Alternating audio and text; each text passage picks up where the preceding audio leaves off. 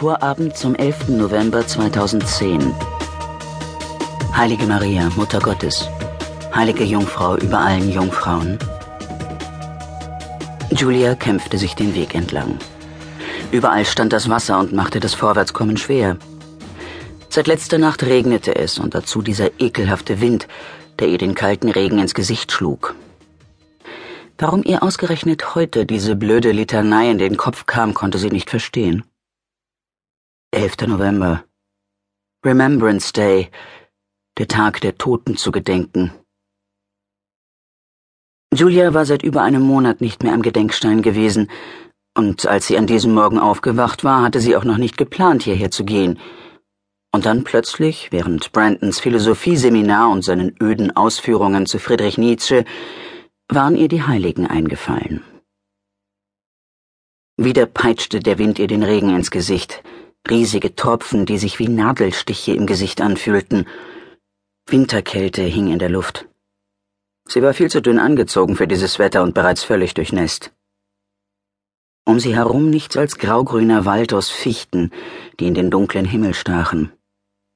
Die Bäume mit ihren kahlen Ästen reckten ihre skelettartigen Zweige irgendwie grotesk in den Himmel. Sie hatte keine Blumen dabei. Im gesamten College waren keine aufzutreiben gewesen, nicht einmal diese künstlichen Mohnblumen, die man in Kanada am Remembrance Day auf die Gräber legte. Sie kam sich nackt vor, als ob sie mit leeren Händen zum Grab ihres Vaters ging. Nein, nicht zu seinem Grab aber zu der einzigen Gedenkstätte, die sie hier oben hatte. Heilige Perpetua. Dieser Name hatte ihr immer am besten gefallen. Ihr heiligen Märtyrer, bittet für uns.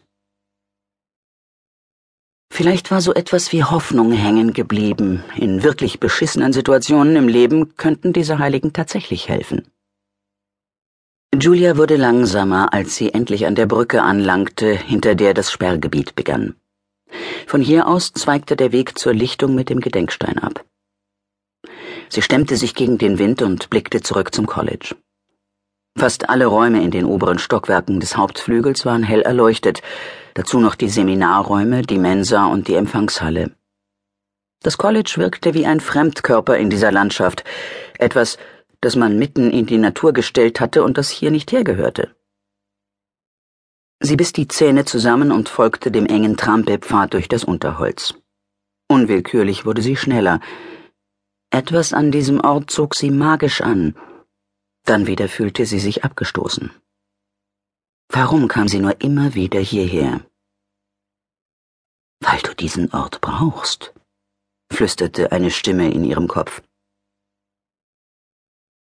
Julia hatte Chris nicht erzählt, warum sie einmal im Monat zum Gedenkstein ging, um Blumen niederzulegen, und sie hatte ihm auch nicht erzählt, dass sie heute am Vorabend zum Remembrance Day hier herauf musste, egal wie schlecht das Wetter war. Morgen würden sie zusammen wegfahren. Etwas in ihr fürchtete sich davor, die nächsten Tage allein mit ihm zu verbringen. Wie lange würde sie durchhalten, ohne ihm etwas über ihre Vergangenheit zu erzählen? Immer wieder stellte er Fragen nach ihren Eltern, der Schule, auf die sie gegangen war, nach ihrem Leben in London.